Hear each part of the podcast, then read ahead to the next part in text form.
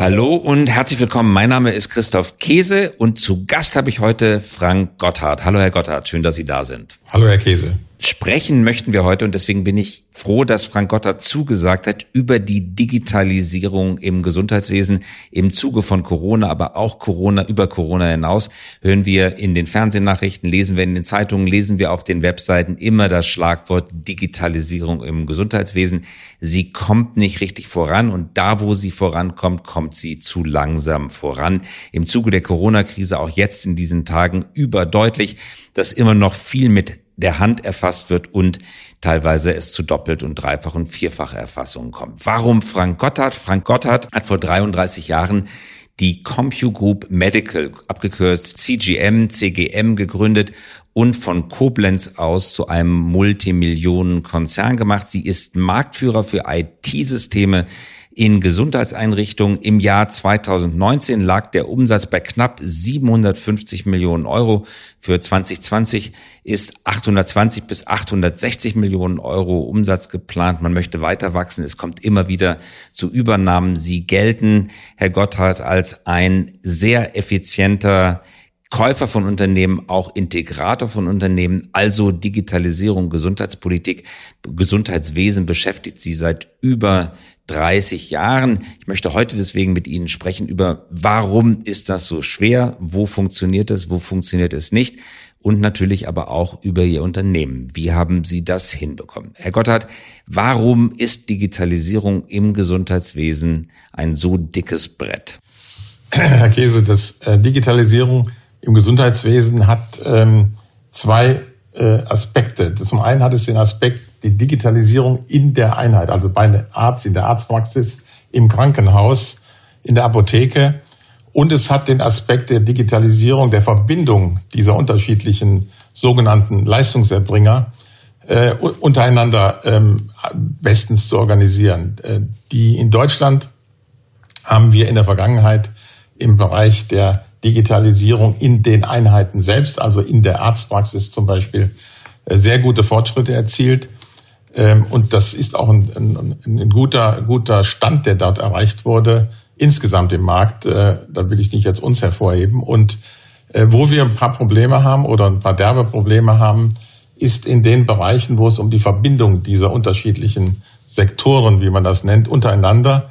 Und ähm, das hat seinen Ursprung im Jahr 2003, als äh, die damalige Gesundheitsministerin Ulla Schmidt aufgrund des Lipobei-Skandals ausgerufen hatte, eine äh, die Digitalisierung im Gesundheitswesen zur Vernetzung der unterschiedlichsten Beteiligten, Beteiligten aufzubauen mit einem entsprechenden Sicherheitsstandard und mit, mit einem, einem, äh, einem System, wo alle miteinander reden können, wo es also Kompatibilität gibt, Interoperabilität gibt und ähm, dazu wurden dann die Körperschaften, die in Deutschland äh, wesentlichen Teil des Gesundheitswesens äh, mitsteuern, also die Krankenkassen, die gesetzlichen Krankenkassen, die Ärzte, die äh, auf der äh, auf der anderen Seite mit ihrer mit ihren kassenärztlichen Vereinigungen, die Apotheker und die Krankenhäuser hier äh, sich zu einigen auf Standards, das Ganze voranzutreiben und damit dann der Industrie und allen Anwendern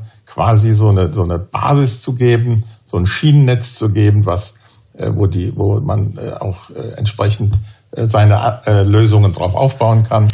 Und Herr Gotthard, wenn ich da, wenn ich da noch kurz nachfragen ja. darf, wenn Sie mir das vielleicht freundlicherweise noch erläutern könnten. Mein Sohn, kürzlich 13 Jahre alt, hat beim Fußball sich den Arm leicht angebrochen. Ja. Er wurde zum Durchgangsarzt gebracht. Der Durchgangsarzt hat dann weitervermittelt an den Orthopäden, an ja. die Orthopädin. Ich habe dann mitbekommen eine CD-ROM, ja. auf der die Röntgenbilder gespeichert waren. Ja. Die habe ich dann äh, mit rübergegeben. Diese CD-ROM hat den Sohn sozusagen auf der ganzen Zeit äh, begleitet. Wie kann das sein, dass wir im Jahre 2020 in hochdigitalisierten, cloud-basierten Umfeldern Röntgenbilder per CD-ROM vom einen Arzt zum anderen Arzt ins Krankenhaus äh, transportieren und natürlich gehen diese CD-ROMs auch gern mal verloren. Ja. In unserem Fall gleich mehrfach. Es musste tatsächlich in einem Fall, das war jetzt nicht dieser konkrete Fall, ein Jahr davor, es musste mehrfach der Sohn geröntgt werden, einfach weil der, die CD-ROM verschwunden war. Wie kann das sein? Ähm, das kommt daher, dass die, äh, diese Initiative der Bundesregierung zehn Jahre äh, oder zwölf Jahre ähm, dahin gedümpelt hat. Äh, man hat sich nicht äh, einigen können auf, auf, Inter, auf äh, Kommunikationsstandard und Standards. Und diese äh, Einigung, die ist erst in den Jahren äh, äh, von, also begonnen mit Herrn Grö und jetzt mit Herrn Spahn, äh, da sind die äh, entsprechend aufgebaut worden, so dass man jetzt im Grunde die Datenautobahn im Gesundheitswesen hat, die man braucht, um halt effektiv und vor allen Dingen mit dem entsprechenden Datenschutz, unter Beachtung der entsprechenden Datenschutzrichtlinien zu kommunizieren. Und da darf ich dann mal ganz kurz fragen, wenn Sie sagen Datenautobahn und die Datenautobahn liegt ja da, weil ja. wir haben ja alle äh, schnelle Datenleitungen hoffentlich und den Übertragungsstandard gibt es auch, nennt sich IP-Protokoll, ja. nennt sich E-Mail. Äh, es wäre als E-Mail-Anhang leicht übertragbar, man könnte es auf einem Server ablegen. Warum wird nicht zumindestens ein funktionstüchtiger digitaler Workaround eingesetzt? Warum wird es per CD-ROM oder teilweise auch noch als ausbelichteter Film? Ja, das, äh, das hat damit zu tun, dass im Gesundheitswesen natürlich die Anforderungen an Datenschutz und vor allen Dingen an Authentizität wesentlich größer sind als in anderen Bereichen. Ähm, es sind, äh, es betrifft alle Bürger, äh, alle, alle Menschen in Deutschland haben diese Situation, dass sie, äh, wenn sie krank sind, sich darauf verlassen wollen, dass die Informationen, die, ähm, ihre Gesundheit betreffen, nicht nur geschützt sind, sondern auch äh, sicher übertragen werden im Sinne der Authentizität. Also wenn jetzt ein, ein, ein internetbasierter Dienst ähm, äh, nicht fälschungssicher ist, hat man natürlich im Gesundheitswesen ähm, kann man, ja, das sind halt Probleme, die dann entstehen können, die mit äh, Krankheit oder Tod äh, enden können. Äh, das ist halt anders als äh, bei, bei anderen Verfahren, wenn ich irgendwo äh, bei Amazon oder sonst wo was kaufe und ähm, äh, ich, ich falte auf irgendeinen Betrüger rein, dann ist das halt im schlimmsten Fall ein kleiner wirtschaftlicher Schaden oder auch mal ein größerer. Und die Verfahren, um halt sicherzustellen, dass der Arzt auch der Arzt ist und der Arzt auch äh, Haftungs, äh, aus seiner Haftungsposition heraus ähm, entsprechend abgesichert ist, dass der Kollege, der ihm die Daten schickt, auch derjenige, äh, der dafür, berecht, dafür berechtigt ist und die äh, dann entsprechend äh, die, äh, derjenige ist, für der er sich ausgibt. Das ist halt äh, die, die Ursache, dass man im Gesundheitswesen ein bisschen vorsichtiger sein muss. Und eine CD, die wird halt von Ihnen übertragen und äh, so dass das Vertrauensverhältnis da ist, da sind Sie quasi als derjenige, der sie auf der einen Seite entgegennimmt und auf der anderen Seite abgibt. Ähm, Sie sorgen dann für die erforderliche äh, Authentizität. Und jetzt sagen Sie, ist aber der Datenstandard da, jetzt kann das auf vernünftiger Basis laufen. Wie lange wird das dauern, jetzt von aus Ihrer Sicht, von heute in Jahren angerechnet, bis es auf einem normalen digitalen Standard, das heißt mit einer Cloud-Basierung, mit zentral ja. abgelegten Daten äh, funktioniert. Die Voraussetzungen dafür sind alle da mittlerweile. Es geht jetzt um zwei Themen noch. Das eine Thema ist, dass die entsprechenden Anschlussstellen, die, äh, die ein Arzt halt in Betrieb nehmen muss oder eine Apotheke, auch 100 Prozent Reichweite haben oder zumindest mal 95 Prozent Reichweite. Bei den Ärzten sind wir da heute bei 80 Prozent. Bei den Apotheken wird es jetzt erst ausgerollt. Äh, das sind Computer vor Ort. Das sind Computer vor Ort und Anschlussstellen, äh, die halt für die entsprechende äh, Authentizität sorgen. Also die sind praktisch so, so Geräte, wo, wo, wo sichergestellt ist, dass der Arzt, der dort angeschlossen ist, diese seine digitale Identität halt äh, durchs Netz transportieren kann. Was in Brasilien, in vielen anderen Ländern, in Estland seit zehn Jahren, 15 Jahren schon gang und gäbe ist? ja, das ist, es gibt halt unterschiedliche äh, Sicherheitsstandards und in Deutschland hat man einen relativ hohen gewählt. Ähm, die, die, das, die, das Thema Daten äh, so zu versenden, dass sie keiner mitlesen kann. Das ist schon längst lange gelöst und das haben auch viele Leute äh, sicherlich korrekt ähm, angewendet, die früher mit der Digitalisierung ähm, ähm, also entsprechende Fortschritte erzielt haben. Was dann aber fehlt, ist die ist die, die, ich sag mal, ich nenne es die Erdung, die Erdung der digitalen Identität. Und die ist halt unterschiedlich stark in unterschiedlichen Ländern. Die ist Deutschland mit der sogenannten Telematikinfrastruktur die äh, für das Gesundheitswesen, die aufgebaut wurde, die stärkste. Die Verzögerung kommt aber nicht daher, dass man da so eine, eine, eine relativ komplexe Technologie aufgebaut hat, die lange gebraucht hat, bis sie äh, fertig wurde, sondern die, die kommt halt, dass man zu spät damit angefangen hat. Da liegt das Problem. Wenn Sie jetzt zaubern könnten oder nicht zaubern, das ist das falsche Beispiel. Wenn Sie jetzt Bundeskanzler wären oder äh, das anordnen könnten, wie lange würde man brauchen, um diese Endgeräte in alle Apotheken und alle Praxen zu bringen. Also wir, ich, ich persönlich gehe davon aus und ich glaube, das ist auch realistisch, dass wir in den nächsten zwei Jahren äh, damit durch sein werden. wie wie gesagt bei den Ärzten, was ja äh, eine sehr große ähm, äh, Menge von Installationen betrifft, ist man schon sehr weit. Bei den Apotheken wird das in den nächsten zwölf Monaten passieren. Und parallel dazu läuft es auch in den Krankenhäusern. Da läuft es auch sehr gut an. Äh, was dann natürlich noch äh, geschehen muss, sind, dass die entsprechenden Anwendungen, die es heute gibt, aber eben äh, noch teilweise archaisch Daten austauschen, dass die entsprechend angepasst werden oder weiterentwickelt werden. Aber da ist die Industrie natürlich dabei und hat ein hohes Interesse, hier ähm, schnell voranzukommen, weil man damit auch neue, neue Lösungen bereitstellen kann und nicht nur äh, sagen wir mal, die, die, die CD-ROM, die Sie eben erwähnten, äh, ersetzt durch eine neue, durch ein neues, äh, durch einen neuen Transportweg, sondern dass damit natürlich auch neue Inform also neue Verarbeitungsmöglichkeiten bestehen. Wie zum Beispiel, wenn Sie jetzt äh, eine CD-ROM weitergeben, dann haben Sie als Patient ja erstmal nicht so viel davon. Und äh, natürlich hat Ihr, Ihr behandelnder Arzt was davon, weil er die Informationen abliest, aber wenn es ganz in eine elektronische Patientenakte gepackt wäre, die Ihnen zugeordnet ist und der, über die Cloud verfügbar ist, über, äh, mit dem mit den Möglichkeiten, die heute da sind, über Apps dann auch da reingucken zu können und ähm, die Möglichkeit zu haben, sich auch entsprechendes ja, medizinisches Wissen, was digitalisiert ist, äh, nutzbar zu machen, dann, dann passiert natürlich, dann, dann, dann, dann gibt es ungeahnte Möglichkeiten, die, die, wenn man sich mal nur das anschaut, was damals der Ursprung war, dieser Lipopai-Skandal, also Nebenwirkung von einem äh, eigentlich erprobten Medikament. Da sterben immer noch ähm, äh, mehrere Zehntausend Menschen dran. Ähm, also das sind Statistiken, die äh, sind bekannt ähm, in, in allein in Deutschland und das kann vermieden werden, wenn äh, äh EDV, wenn Software, wenn äh, Web-Services die Möglichkeit haben, auf die Akte zuzugreifen, die Informationen abzugleichen, zum Beispiel mit der Verordnung, mit dem Medikament, was Sie jetzt einnehmen wollen und oder sollten, und dann eine Warnung bringen, wenn es hier bekannte Risiken gibt. Und das sind Verfahren, die gibt es alle schon. Die machen aber nur Sinn, wenn ihre Informationen vollständig diesen Diensten zur Verfügung gestellt werden können, damit auch die richtige Analyse stattfinden kann. Und da werden wir jetzt sicherlich einen, einen riesen Fortschritt erzielen. Das man, es geht ja hier auf der einen Seite natürlich um die Gesundheit und ja auch die, die, die Unversehrtheit, soweit es denn möglich ist, ähm, ihres äh, Körpers. Aber es geht auch um, um wirtschaftliche Themen.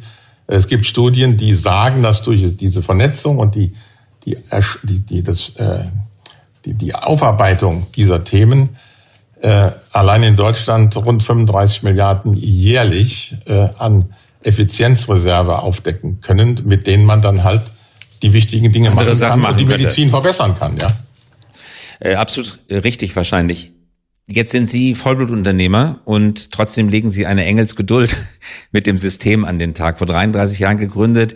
Wie gesagt, ich hatte es am Eingang erwähnt, Sie haben ein Dreiviertel Unicorn vom Umsatz her sozusagen gebaut. Äh, Sie haben jetzt gerade in diesem Jahr eine, eine große Akquisition getätigt. Cerner noch, äh, Cerner ja. als einen Ihrer Konkurrenten dazugekauft. 220 Millionen Dollar, glaube ich, Transaktionsvolumen, also Riesenvolumen. Also Sie sind nicht bekannt für große Geduld und trotzdem halten Sie es in diesem System so geduldig aus? Woran liegt das? Wo nehmen Sie die Ruhe her, diesen schneckenartig verlaufenden Prozessen zuzuschauen? Ähm, dazu gibt es mehrere Dinge zu sagen. Zum einen sind natürlich die unsere Kunden, die Beteiligten, äh, äh, daran interessiert, ihren Bereich optimal zu, zu organisieren und optimale Unterstützung durch Software zu bekommen. Das können wir ja machen. Das können wir natürlich machen. Das macht uns auch Spaß, dass wir äh, diese viele Bereiche, von denen wir eben gesprochen haben, äh, nur Schritt für Schritt jetzt in Deutschland aufbauen können.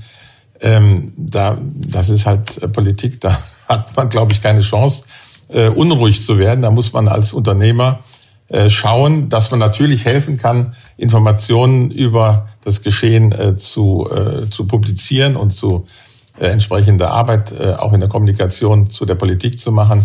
Aber darüber hinaus muss man halt äh, akzeptieren, was da ist und unter den gegebenen Bedingungen arbeiten. Es ist natürlich für uns schon ähm, dann auch immer wieder ähm, ja nicht, nicht nur erfreulich gewesen, wenn wir gesehen haben, wie weit äh, die, die Vereinigten Staaten äh, in diesen Themen äh, gekommen sind durch Initiativen. Sind die weiter? Ja, deutlich. Die sind die deutlich sind, weiter. Die sind deutlich USA. weiter. Die, das äh, hat auch, äh, also viele Dinge haben ja immer wieder historischen Ursprung. In den USA zum Beispiel äh, ist das Abrechnungssystem, also das, da wo es ums Geld geht, sehr früh digitalisiert worden, äh, wo mit vielen unterschiedlichen äh, sogenannten Zahlern, also Krankenversicherungen oder sonstigen Zahlern, ähm, äh, Informationen ausgetauscht werden mussten. Und die wurden sehr schnell online ausgetauscht.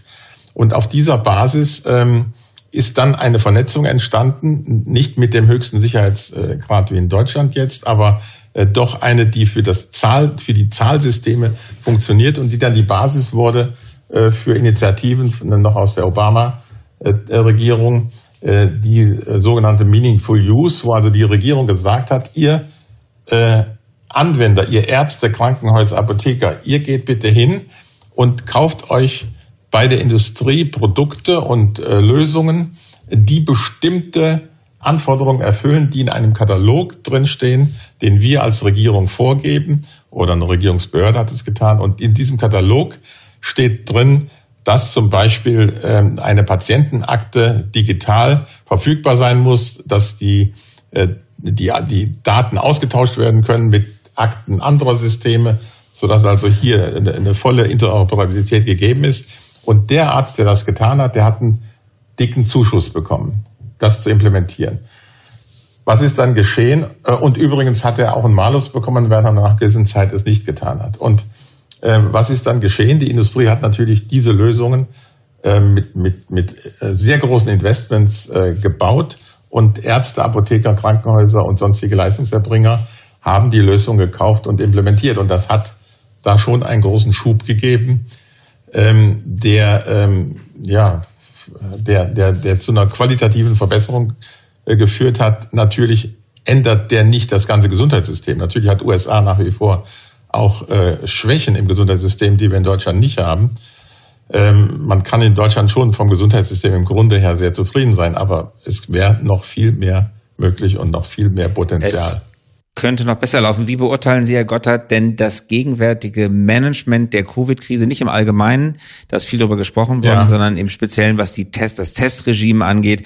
Man wird an der Grenze, wurde vor einigen Wochen noch ja, zwangsgetestet und es dauert äh, lange, bis die Ergebnisse da sind und teilweise ist es ja, ja zu Super-Spreader-Events gekommen, weil die Leute gar nicht wussten, dass sie infiziert sind. Wie beurteilen Sie das? Das ist meiner Ansicht nach äh, nicht schön. Das kann besser gehen und das kann auch zügig besser gehen. Wir haben solche Lösungen äh, natürlich parat und haben die haben versucht, die, die äh, Gesundheitsämter anzusprechen, die ja in Deutschland äh, nicht zentral geführt werden, sondern ähm, eine relativ äh, äh, äh, ja, hohe Autonomie auf kommunaler haben. Ebene geführt ja, ja, werden. also sehr autonom sind. Die haben nicht mal auf unsere unsere Kontaktaufnahme reagiert. Das also die die die leben. Waren die überlastet oder ja, die waren sie kein Interesse? überlastet und die sind es ja auch gar nicht gewohnt gewesen, plötzlich so im Zentrum eines agilen von agilen Prozessen zu stehen, die die die ja genötigt, äh, die ja erforderlich sind, um halt eine entsprechende Geschwindigkeit an den Tag legen zu können. Ähm, also das ist leider so, dass da äh, da muss viel aufgeholt werden, aber da ist ja auch jetzt ein, äh, eine größere Summe zur Verfügung gestellt worden. Ob die dann ähm, äh, schnell zur Wirkung kommen, äh, kann ich nicht beurteilen, aber zumindest mal ist es ein Anfang.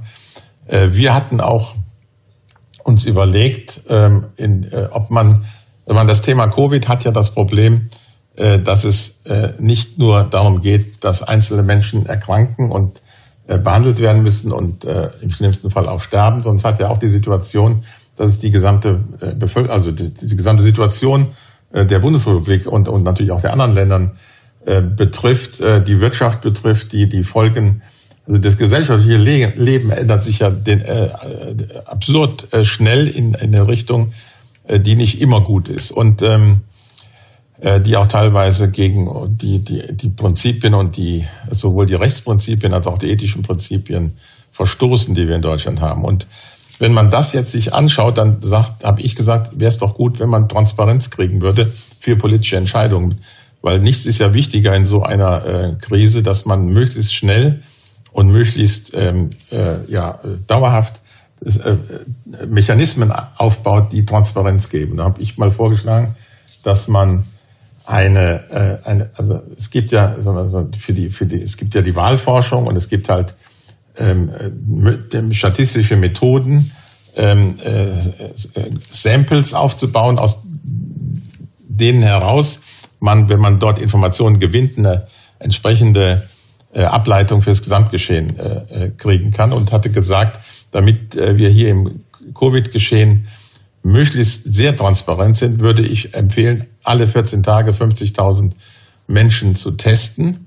So wie bei der Marktforschung. Ja, Ähnlich, so wie bei der, bei der Wahlumfrage. Ja, genau. Und 50 und wie und großes Sample und deshalb so groß, äh, damit man auch regionale oder kommunale Unterschiede äh, entsprechend aufarbeiten kann. Wem haben Sie das vorgeschlagen? Dem, dem Herrn Gesundheitsminister? Spahn, dem Gesundheitsministerium. Und habe gesagt. Wie hat er reagiert? Ja, das, das komme ich jetzt so.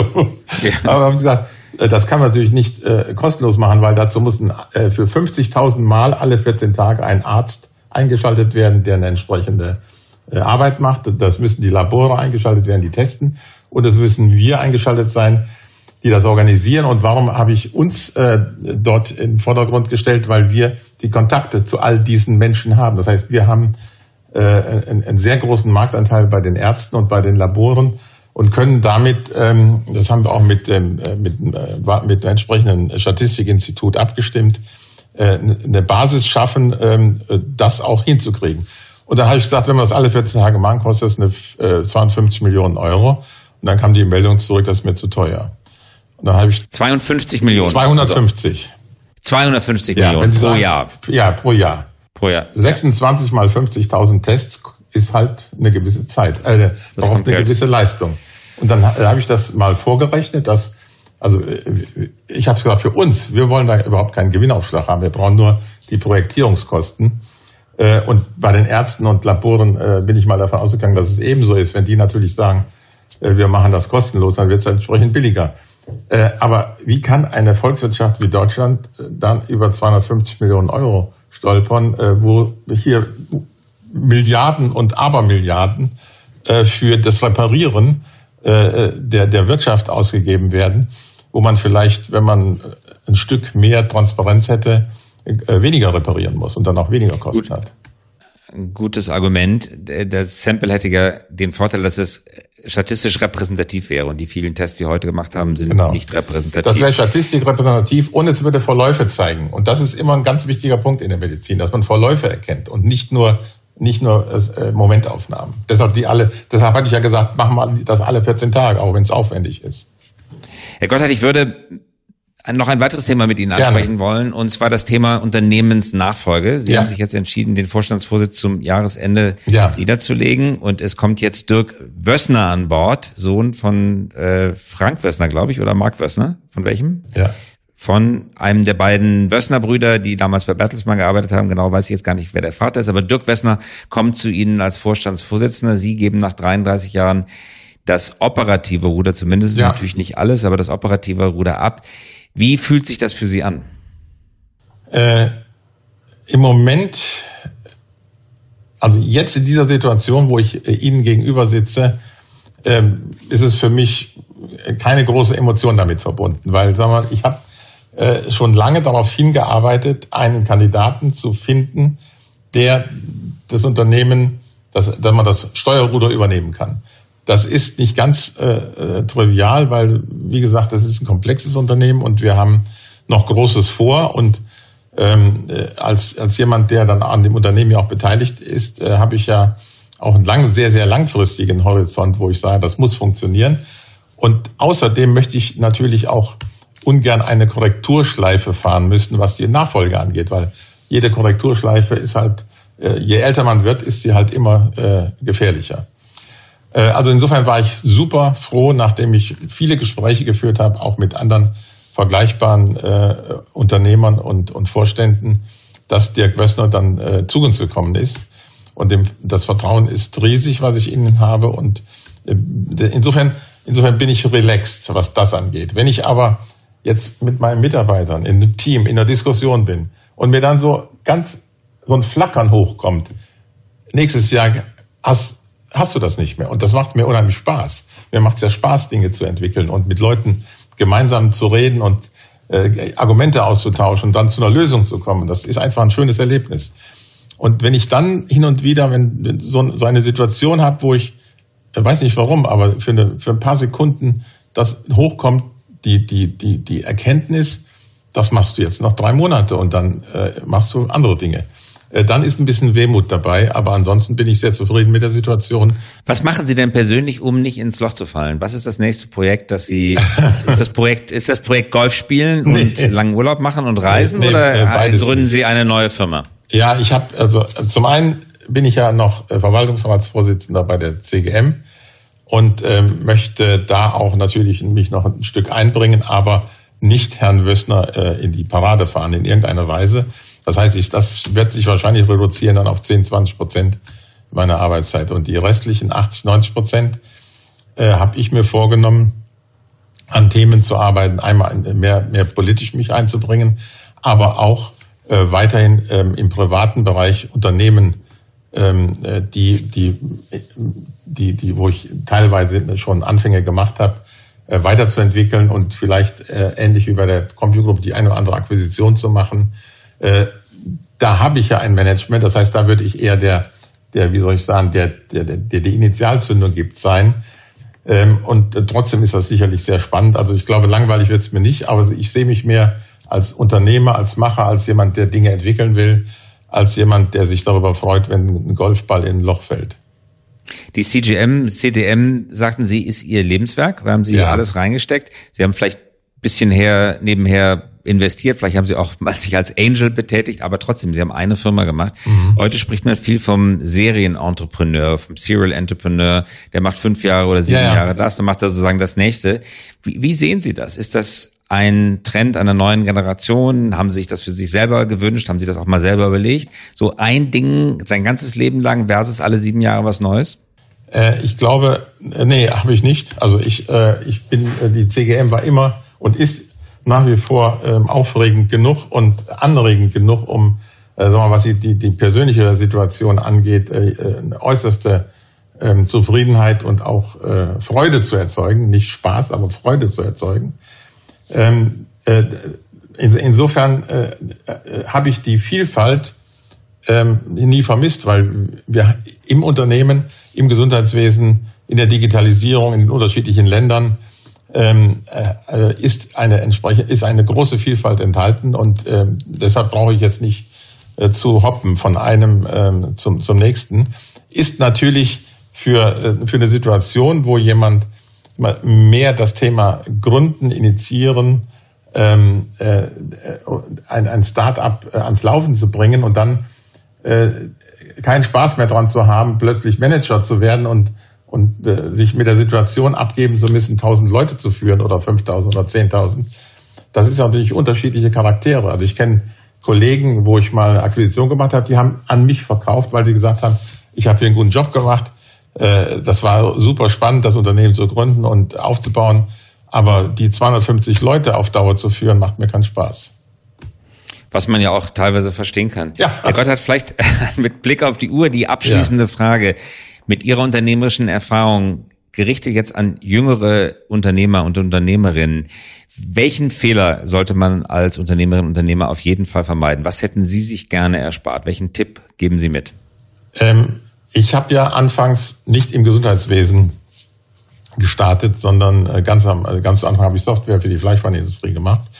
Äh, da, da bin ich mehr so ähm, äh, reingeschlittert, weil also schlittert hört negativ an, also reingekommen aufgrund äh, persönlicher Kontakte und äh, ein, dem einen oder anderen Zufall war auch zufrieden damit. Aber äh, äh, das Gesundheitswesen habe ich bewusst mir dann ausgesucht im Laufe der Zeit, wo ich diesen anderen Job gemacht habe. Und ich glaube, das Wichtigste ist am Anfang, dass man sich überlegt, was man tun will. Und bei dieser Überlegung sollte man nicht nur von Zufällen abhängen, sondern, sondern auch ein bisschen sich Gedanken machen und sich zu informieren.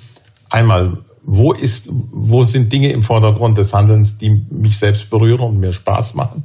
Zweitens, wo äh, ist ein, ein Markt, eine Marktgröße da, die auch äh, ja, große Träume ermöglicht, weil man will ja auch nicht nur kleine Träume haben. Und ähm, diese, mal diese, diese, diese Analyse des, des Markt, ich nenne es immer des Total Market Potentials, äh, die, die, die vergessen äh, manche Leute, die dann sich in irgendwelchen Nischen ähm, äh, äh, abquälen müssen, auf Deutsch gesagt. Und äh, der dritte Punkt, äh, last but not least, äh, man sollte dann äh, wissen, dass man äh, dass man nichts entwickeln kann, wenn man nicht ein gutes Controlling-System hat. Das heißt, man muss natürlich was planen, man muss was tun, aber man muss auch immer wieder gucken, ist das, was ich tue, auch äh, eine Fortentwicklung gemäß meines Plans? Äh, da sind auch viele Leute der Meinung, und da mache ich jetzt mal ein bisschen äh, voran und dann klappt das schon. Nein, ich, ich habe selbst äh, also erfahren dürfen, dass eine gute Planung eine gute Feinsteuerung äh, ermöglicht und die, die äh, erfolgreich zu sein oder weniger erfolgreich zu sein, hängt nicht nur damit ab, davon ab, wie begeistert man ist und wie offen der Markt ist, sondern auch, funktioniert die Feinsteuerung? Kriege ich das so justiert, dass am Ende auch was übrig bleibt? Habe ich kein Soll, habe ich zwar ein Ist, aber erkenne die Abweichung zum Soll nicht. Ja, genau. Und dann ist es schwer zu steuern. Ja. Das ist, glaube ich, ein sehr äh, guter Tipp, weil gerade agiles Planen, Agilität ja. im Umgang mit dem Markt, was heute sehr, sehr populär ist, aus guten Gründen populär ja. ist, oft tatsächlich oder manchmal einen Plan vermissen lässt. Wenn ja. man sozusagen Rolling Budget macht, immer nur nach vorne und große Wachstumsraten hat, erkennt man die Sollabweichung nicht. Und äh, das ist, glaube ich, ein sehr wichtiger Tipp. Herr Gotthard, ganz herzlichen Dank, Gerne. dass Sie dabei sind. Okay, so vielen Dank. Ich wünsche Ihnen viel Erfolg für die Zeit im Verwaltungsrat und danke fürs Dabeisein. Vielen Dank. Das war Frank Gotthard und mein Name ist Christoph Käse. Hi Podcast, wir hören uns wieder in der kommenden Woche.